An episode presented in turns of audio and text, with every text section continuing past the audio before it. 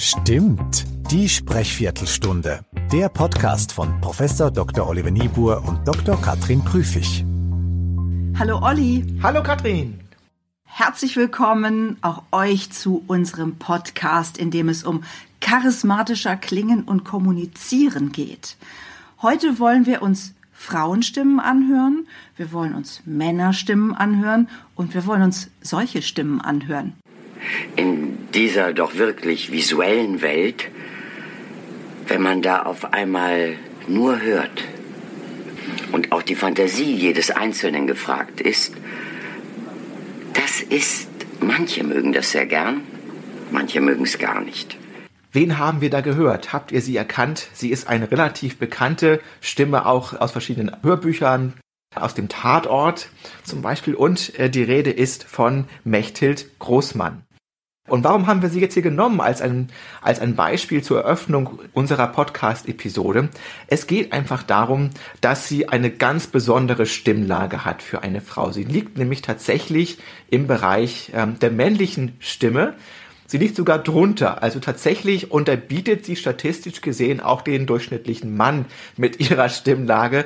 Ähm, sie kommt runter bis auf 55 Hertz. Und wenn sie mal oben ist, dann reden wir davon maximal 150 Hertz. Und das ist übrigens meine Stimmlage. Das ist ihr Maximum. Also das ist Mechtel Großmann. Eine wirklich ungewöhnliche Stimme eine ganz untypische Frauenstimme.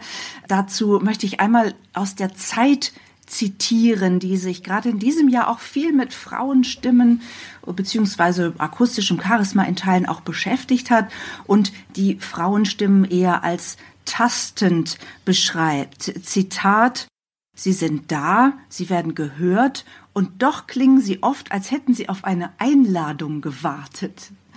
Und das fand ich ganz charmant, weil ich das auch mein Erleben und mein Hören ist für viele Frauen, mit denen ich arbeite, dass sie doch nicht ganz in ihre Kraft vertrauen und auch nicht ganz ihr Potenzial ausschöpfen. Hier ein Stichwort habe ich noch, Olli, nämlich die Zeit spricht dann auch von weiblicher Defensive, die in den Stimmen zu hören ist. Kannst du damit was anfangen?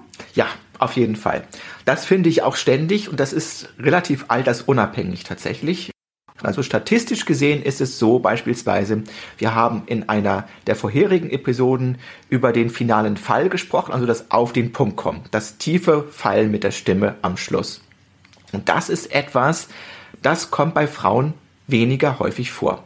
Die können das auch, die machen das nur nicht so oft. Und zwar statistisch gesehen 30 Prozent seltener als Männer. Und das ist einfach eine Einbuße an Selbstvertrauen, was in der Stimme mitschwingt, die einfach völlig unnötig ist. Ja, und jetzt messt ihr ja das akustische Charisma auf der Skala von 0 bis 100. Mhm. Ist denn diese Einbuße, beispielsweise dieser Punkt finaler Fall, ist das denn äh, tatsächlich so gravierend, dass die Frauen auch deshalb durchgängig fast schwächer gemessen werden, also prozentual einfach unter den Männern liegen? Es geht nicht nur darum, es geht auch um Sprechlautstärke zum Beispiel.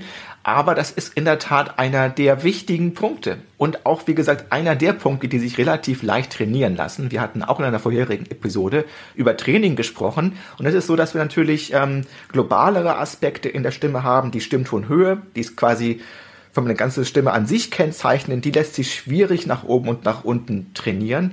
Aber so punktuelle Dinge innerhalb der Stimmformung, wie der finale Fall, die lassen sich eigentlich gut trainieren. Und deswegen ist es schade, dass man dort so viel Potenzial verschenkt. Du hast sicherlich auch Frauenstimmen dabei, die weniger männlich klingen als Mechthild Großmann. Ja, auf jeden Fall. Ich habe aber auch mal ein Beispiel, wo das gleich miteinander vielleicht kombiniert ist. Ich habe nämlich ein Beispiel von Veronika Ferres. Ihre Stimmtonhöhe ist wirklich typisch weiblich, aber der finale Fall, der fehlt dort auch und zwar an drei Stellen. Ich kann mich nicht beschweren, ich, ich verdiene gut, aber ich arbeite auch sehr hart dafür. Und ich gehöre nicht zu den Mega-Reichen dieses Landes. Ich habe einen knallharten Ehevertrag. Ich liebe meinen Mann über alles. Das ist eine Liebesheirat und keine Versorgungsehe. Und zu einem Ehevertrag gehören getrennte Konten und alles, was dazugehört. Und ich bin alleine für mich und meine Tochter finanziell verantwortlich. Ich arbeite hart dafür. Ja, da war also Luft nach unten, könnte ja, man sagen. Genau. Jetzt haben wir Frauen es ähm, aus verschiedenen Gründen auch hier im digitalen Raum schwerer. Die Videokonferenz ist der Standard, Teams, Zoom oder andere Tools machen etwas mehr mit den Frauenstimmen, als sie mit Männerstimmen machen. Und wenn ich es mal auf den Punkt bringen dürfte, das ist diskriminierend. Olli, du kannst es besser erklären. Was hat es mit dieser Kompression auf sich, die hier stattfindet? Ja, also der Punkt ist tatsächlich, das ist auch eine relativ neue Erkenntnis, der Gestalt, dass wir wenn wir durch das Internet sprechen, natürlich müssen, weil das auch noch tausend andere Leute tun, müssen unsere Stimmen einfach klein gemacht werden. Also das heißt, die Datenmenge muss massiv nach unten gedrückt werden. Da muss also komprimiert werden. Und das wird ständig gemacht, auch im Hintergrund. Das, äh, das merken wir in der Regel nicht.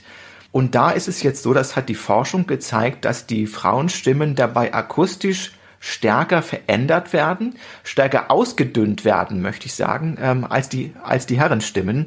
Und das hat einen Verlust an akustischem Charisma zur Folge. In gewissen Grenzen auch nicht für jeden gleichermaßen stark. Natürlich auch für die Herren, aber eben nicht so stark wie für die Frauen. Und was rätst du dann, wie Frauen damit genau umgehen sollen mit diesem Nachteil? Sollen sie stärker dagegen anarbeiten? Und, und wenn ja, wie? Also ich glaube, im Augenblick ist wirklich der Flaschenhals der Codec, also so nennt sich dieses ganze Kompressionsalgorithmus-Ding, was da jetzt auch im Hintergrund läuft. Ähm, und dieser Flaschenhals wird sich so schnell jetzt erstmal nicht verändern. Aber dieser Codec ist dynamisch. Das heißt, dieser Codec funktioniert nicht immer gleichermaßen stark, sondern wenn die Verbindung besser ist, ist dieser Codec auch weniger aktiv. Das heißt, einer der besten Tipps, die man geben kann, ist zunächst einmal, nimmt man sich ein gutes Mikrofon, das also bereits von vornherein nicht allzu viel Verlust hat. Und dann sorgt man dafür, dass man eine einigermaßen gute Verbindung hat. Internet, Handy, 4G wäre gut. Und dann ist das auch nicht allzu schlimm tatsächlich. Und das Mikrofon macht tatsächlich einen Unterschied. Ich kann das nur bestätigen. Es braucht ein gutes USB-Mikrofon, das Sie an Ihren Rechner anschließen. Und das ist zwischen 100 und 200 Euro zu haben. Es gibt auch, wenn Ihnen das lieber ist, wenn euch das lieber ist, gute Headsets, die einen wunderbaren Ton äh, reproduzieren. Und in beiden Fällen ist es ganz wichtig, dass ihr nicht zu weit entfernt seid vom Mikrofon dass das nicht einen halben Meter ähm, im Raum steht, sondern dass ihr nahezu, na, nur ein paar Zentimeter, 10, vielleicht 15 Zentimeter davon entfernt seid, vielleicht so weit entfernt, dass es gerade nicht mehr im Bild zu sehen ist. Dann hilft euch das Mikrofon und das können wir, glaube ich, für Männerstimmen wie für Frauenstimmen sagen, unfassbar hier im digitalen Raum angenehmer zu klingen. Auf jeden Fall. Macht nicht den Fehler sozusagen zu denken, na ja, das Mikrofon ist ja gut, weil ich werde ja verstanden. Darum geht es letztendlich gerade nicht. Es geht darum, dass die Stimme mit ihrem gesamten Klangvolumen, mit ihrer Formgebung, die ich, äh, die ich da rein schicke, dass das auch wirklich beim Gegenüber ankommt. Und ich würde so gerne nochmal ähm, Superstars aus der, ja, aus der Frauenriege hören, die das echt gut machen, die ihre Stimme ausspielen und uns dadurch auch begeistern und in ihren Bann ziehen. Wer wäre das aus deiner Sicht? Da haben wir eigentlich sehr, sehr viele. Also es gibt wirklich eine ganze Menge hervorragender Sprecherinnen. Wir können beispielsweise mal ähm, bei Iris Berben reinhören. Und genau das muss unser Credo sein.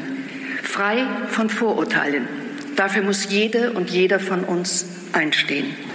Es braucht nicht immer einen Terroranschlag, um unsere Werte ins Wanken zu bringen. Oft ist es eine Schieflage in der Gesellschaft, die immer schwerer und schwerer wird, bis sie letztendlich kippt. Und noch ein weiterer Grund, weswegen wir Iris Berben gespielt haben, ist, natürlich gibt es auch Überschneidungen zwischen den Stimmtonhöhen von Mann und Frau. Wir hatten ja Mechthild Großmann schon als ein Beispiel, die sogar halt auch die männliche Stimmlage sogar noch unterbietet. Und Iris Berben hat exakt auf das Herz genau die gleiche Stimmlage wie Gregor Gysi und der kommt hier. Der Städte- und Gemeindetag hat festgestellt, dass wir einen Investitionsrückstand von 126 Milliarden Euro haben.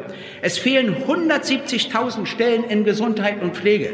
Wir müssen endlich die Bezahlung der Beschäftigten in Pflege, Handel, Bildung, Erziehung, Transport, Logistik deutlich höher machen. Und bei der Pflege wird es, damit die Beiträge nicht endlos steigen, nur auch über aus Steuermitteln finanzierte Zuschläge gehen. Anders wird es nicht funktionieren. Und das finde ich so interessant, dass akustisches Charisma dann doch eben nicht nur die naturgegebene Stimme ist, die bei Gregor Gysi ein bisschen höher ist, die mitunter auch bei Steve Jobs ein bisschen höher ist, sondern dass es immer darum geht, mit welchen anderen Möglichkeiten spreche ich, wie nutze ich diese vielleicht hellere, höhere, klingendere Stimme aus, nach oben und nach unten. Und ich glaube, es würde wohl niemand sagen, dass Gregor Gysi kein charismatischer Redner ist. Er ist einer der letzten Verbliebenen seiner Art. Das Spannende ist, wir wollen ja auch über Politiker sprechen, tun das auch schon in, in den Episoden hier. Das lass uns doch noch mal eine Frauenstimme eben auch aus der Politik hören. Die Iris Berben hat sicherlich eine Sprecherausbildung auch im Zuge ihrer Schauspielerausbildung. Aber es gibt ja auch Politikerstimmen, die das nicht haben und da haben wir noch eine dabei. Die militärischen Fähigkeiten der Vereinigten Staaten von Amerika stehen außer Frage und um es klar zu sagen, die NATO benötigt sie dringend. Auch das, was die Amerikaner weiterhin investieren. Und es schmerzt, dass viele unserer Partner, das sind nicht nur die Amerikaner, an der grundsätzlichen Bereitschaft Deutschlands zweifeln, in der Allianz unsere Verpflichtungen zu erfüllen. Das war eine wirklich gute Leistung auch. Also wir haben für Ursula von der Leyen einen Charisma-Score von 83,9 gemessen und zwar wiederholt. Das ist natürlich auch die Frage, wie stark schwankt dieser Wert? Natürlich schwankt der, weil man natürlich auch nicht jedes Mal immer die gleiche Leistung abrufen kann. Deswegen übt man ja vielleicht auch ein charismatischerer Sprecher zu werden, um auch konstanter in den eigenen Leistungen zu werden. Und bei ihr finden wir eigentlich konstant Werte über 80 da drängt sich jetzt die Frage auf, die mir ja auch immer wieder gestellt wird, was ist denn nun eigentlich trainierbar? Und da kann ich nur sagen, da ist ganz viel trainierbar und ich mache es an meiner eigenen Geschichte fest.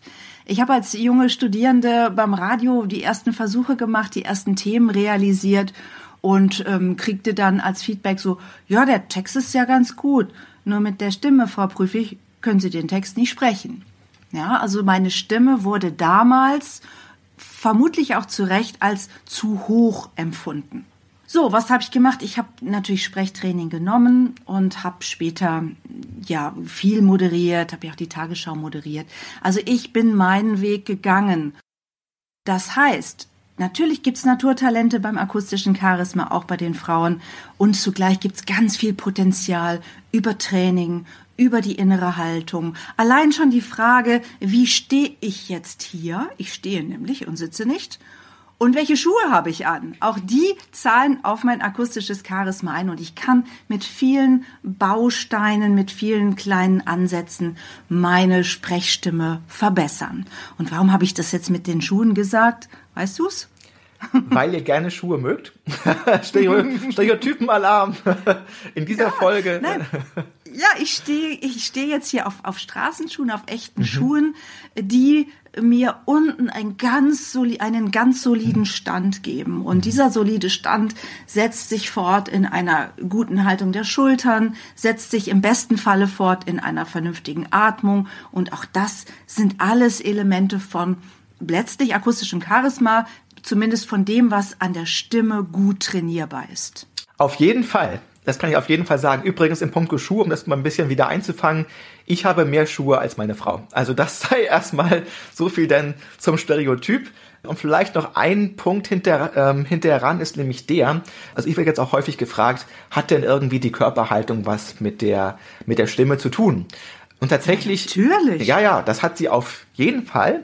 Es ist aber so, dass es in der Forschung keinen direkten Zusammenhang gibt. Das heißt, ob wir jetzt stehen, sitzen oder liegen, das kann unser Stimmapparat eigentlich gut einfangen, aber es macht was mit der inneren Haltung und die wiederum, die schlägt sich auf die Stimme dann nieder. Also ob ich jetzt sitze, stehe oder liege, hat erstmal direkt nichts damit zu tun, aber die Auswirkung darauf, wie ich mich fühle, das ist dann das, was in der Stimme tatsächlich hörbar wird und da macht auf jeden Fall das richtige Schuhwerk und die richtige Körperhaltung machen einen Unterschied. Sicher habt ihr auch jemanden im Ohr, den ihr entweder besonders charismatisch als Redner findet oder besonders uncharismatisch, langweilig, eintönig. Oder ihr habt jemanden, von dem er sagt, ah, der hat einen besonderen Tick oder etwas Besonderes in der Stimme. Was ist das eigentlich? Diese Beispiele, die hätten wir gerne von euch, denn dann können wir in einer der nächsten Episoden uns die vornehmen und schauen, was findet da eigentlich statt und was ist das Besondere. Also wir nehmen die dann gerne auf und besprechen sie auch. Dafür brauchen wir aber erstmal euren Link oder eure E-Mail und zwar an podcast.charismatischer.de. Und wir freuen uns auf jeden Fall auf alles an Feedback, an Nachrichten, an Links, gerne auch an Audiodateien, wenn sie nicht allzu groß sind. Alles direkt zu uns. Es wird auf jeden Fall berücksichtigt. Stimmt. Und damit bis zum nächsten Mal.